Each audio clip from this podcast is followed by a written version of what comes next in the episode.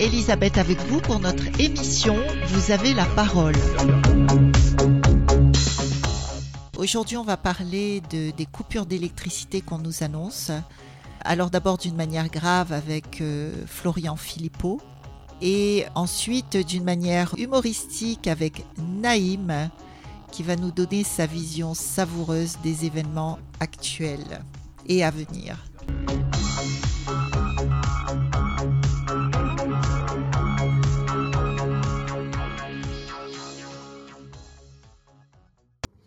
Les coupures, les délestages. Je vais revenir d'ailleurs sur l'origine du mot délestage dans ce sens-là, c'est intéressant.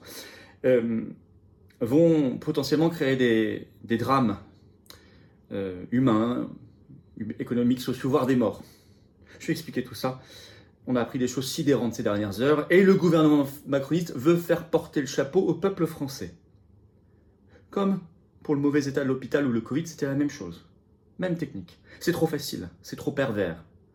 Ils sont les seuls responsables et les seuls coupables. On va le marteler, j'y reviens dans un instant. En effet, euh, d'abord le sens du mot délestage. On entend, c'est le nouveau mot confinement, le nouveau mot à la mode cette année. Et pour 2022-2023, c'est délestage, coupure organisée d'électricité.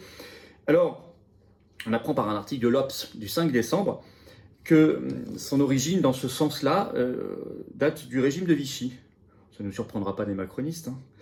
Euh, il a ce mot délestage dans ce sens-là, en effet, a fait son apparition au journal officiel des 27 et 28 septembre 1943 via le ministère de la Production industrielle de Vichy.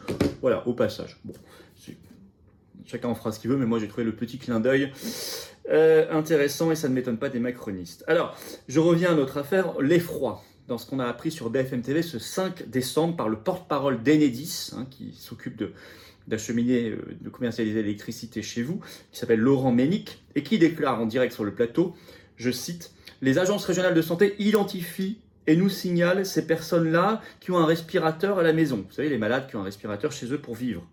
Mais, il ajoute cela, ces personnes-là sont éventuellement délestables, c'est-à-dire qu'on peut leur couper le courant chez eux.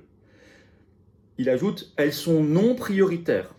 Alors, grand seigneur, il dit, pour autant, on a une intention prioritaire à leur égard, elles ont un numéro de téléphone dédié.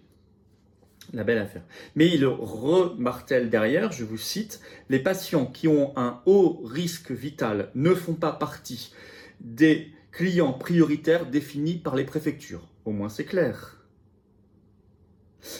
Notez d'ailleurs l'utilisation du mot délestable qui commence à apparaître après les suspendus, après les non essentiels, après les désactivés, vous savez, ceux qui avaient plus leur passe, etc. Maintenant, les délestables.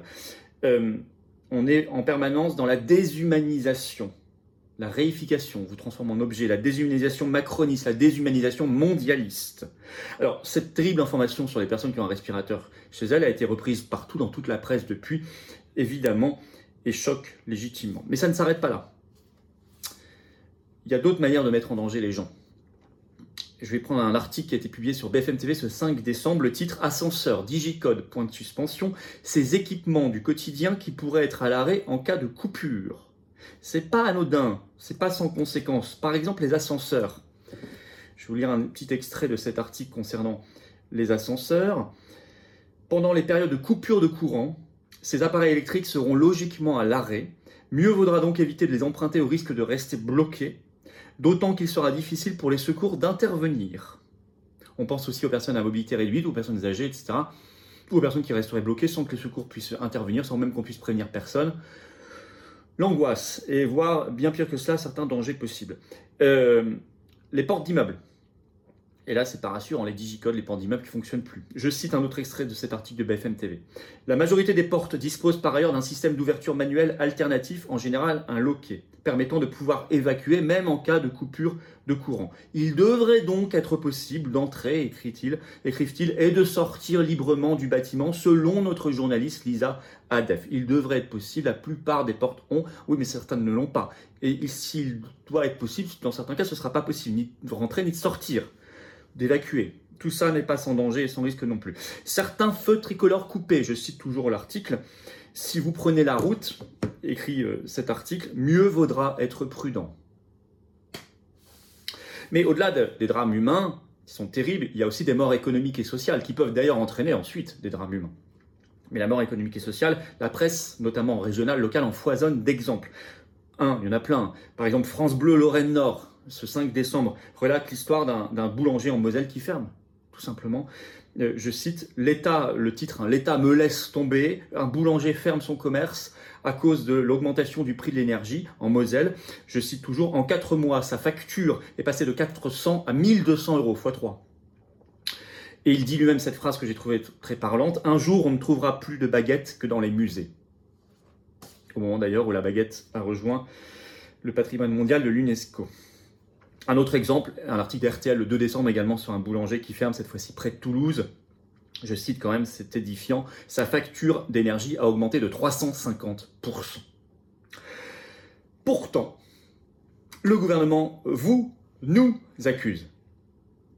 Il y a un florilège de déclarations ministérielles en ce sens récentes. Le Figaro d'ailleurs les a recensées dans un récent article du 5 décembre, le titre Coupure d'électricité, deux points. Les ministres réclament à l'unisson des efforts aux Français. Sous-titre Gabriel Attal, Bruno Le Maire, Marlène Schiappa, tous mettent l'accent sur la responsabilité collective pour passer l'hiver. par exemple, Gabriel Attal, qui a été très très loin sur BFM TV, et qui déclare ceci, je le cite, Si on est capable tous de faire des efforts nécessaires que ce soit les entreprises, l'État, les collectivités locales et chacun et chacune d'entre nous, il n'y a pas de raison qu'on ne puisse pas passer l'hiver dans les meilleures conditions possibles, a déroulé le ministre des Comptes publics Gabriel Attal sur le plateau de BFM TV. Selon lui, il y a en effet une responsabilité collective. Bien que la situation résulte à la fois de la guerre en Ukraine et des, défaillances de la filière nucléaire, on va y revenir, en incapacité de fonctionner à plein régime. Cela implique effectivement qu'on fasse tous une part d'effort, a-t-il encore insisté. Bruno Le Maire a dit la même chose sur France Inter en parlant d'engagement collectif, etc. Donc ils veulent se défausser. Or, les seuls responsables, les seuls coupables, ce sont eux. Qui a sous-investi pendant des années dans la filière électronucléaire? Qui a fermé Fessenheim? Qui a décidé et a accepté les sanctions de l'Union européenne contre la Russie qui se retourne totalement contre nous, ce qui était prévisible, on avait ici alerté depuis le premier jour qui vient de décider un nouvel embargo contre l'énergie russe, cette fois contre le pétrole. Ce 5 décembre, ironie de l'histoire, ce 5 décembre, l'Union européenne active l'embargo sur le pétrole brut de la Russie et ce sera étendu au diesel notamment à partir de février prochain. Qui a cassé EDF par l'Union européenne, la soumission aux directives de libéralisation? Donc ils sont les seuls responsables, les seuls coupables. Ils font cela, ils accusent les Français, car ils savent que leur politique à eux va créer des drames économiques, sociaux, humains, voire des morts. Et donc ils se protègent, tout simplement. Ils se protègent. Si ça tourne mal, ils diront c'est parce que les Français n'ont pas fait suffisamment d'efforts. Vous n'avez pas fait suffisamment d'efforts, c'est vous les coupables. Ils se protègent. Il ne faut jamais l'accepter. Ne jamais accepter ce narratif qui ne passera pas dans les grands, qui passe dans les grands médias. Ce que je vous dis là ne passera pas dans les grands médias. C'est pour ça qu'il faut partager au maximum. Radio Sud Plus. Radio Sud Plus. La sensation. Je vais t'offrir un monde aux mille et une règles. Déjà princesse, lave tes mains, mets du gel et frotte bien. On s'est parlé sur Insta.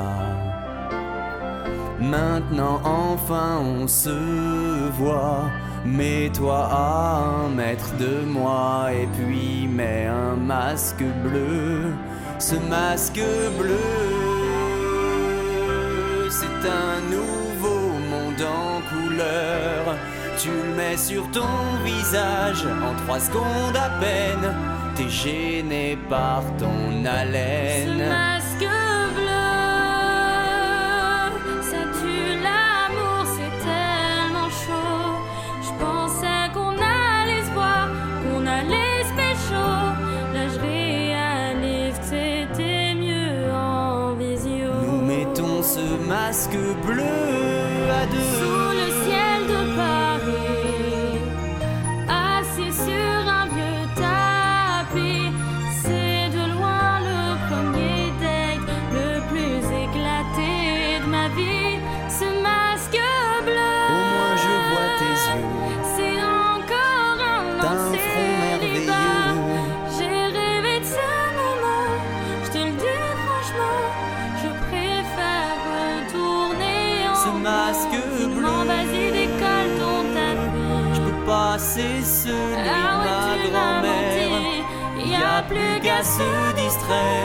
D'une autre manière. Attendre que la vie reprenne sur terre. Ce masque bleu Ce masque bleu. aux mille règles Mille rêves, qui durera disent les médecins. jusqu'au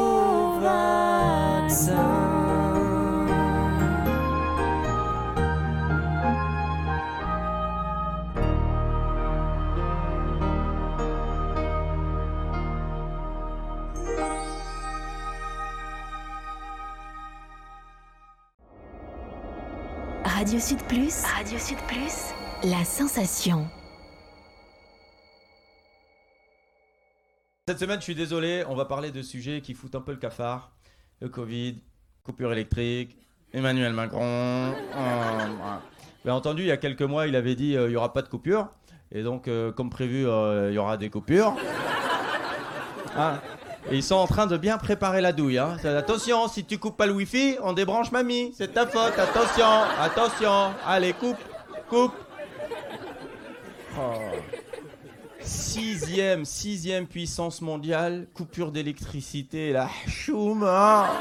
Oh, oh, je, cherche le pays des lumières, s'il vous plaît. Bah, c'est pas là, c'est pas là. Non, non, non, ça c'est boulevard du tiers monde là. Ouais. Non, c'est un sens interdit, non, des deux côtés, ouais. Ah ouais, c'est Hidalgo qui fait la circulation.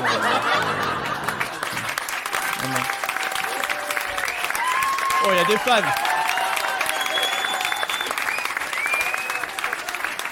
Euh, ce n'est pas un meeting. C'est le tiers-monde, quoi. C'est le tiers-monde. Remarque, c'est Zemmour qui va être content. hein. Euh, ah bah les migrants, ils voudront plus venir. Hein. C'est ça la France, putain, fait demi-tour, il est fou, lui. Là, euh, cette semaine, il y, a- un mec du gouvernement qui a sorti cette phrase. Cet hiver, on dépend du ciel. Tu dis on dépend du ciel euh, comme euh, les Incas, les Mayas, tout ça? Tu dis ouais ouais, conseil des ministres, on va faire des incantations.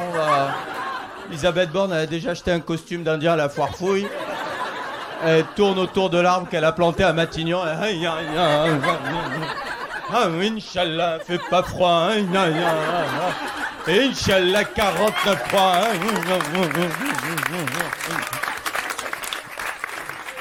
Bon, et sinon, Covid, euh, neuvième vague. Venez, on arrête de compter en vagues. Ça m'énerve. Ça m'énerve comme les parents, tu sais, qui te donnent l'âge de leur gosse, mais en mois. Oh, il a quel âge Il a 72 mois. Je t'ai demandé son âge, je t'ai demandé pas de me faire faire des maths, en fait.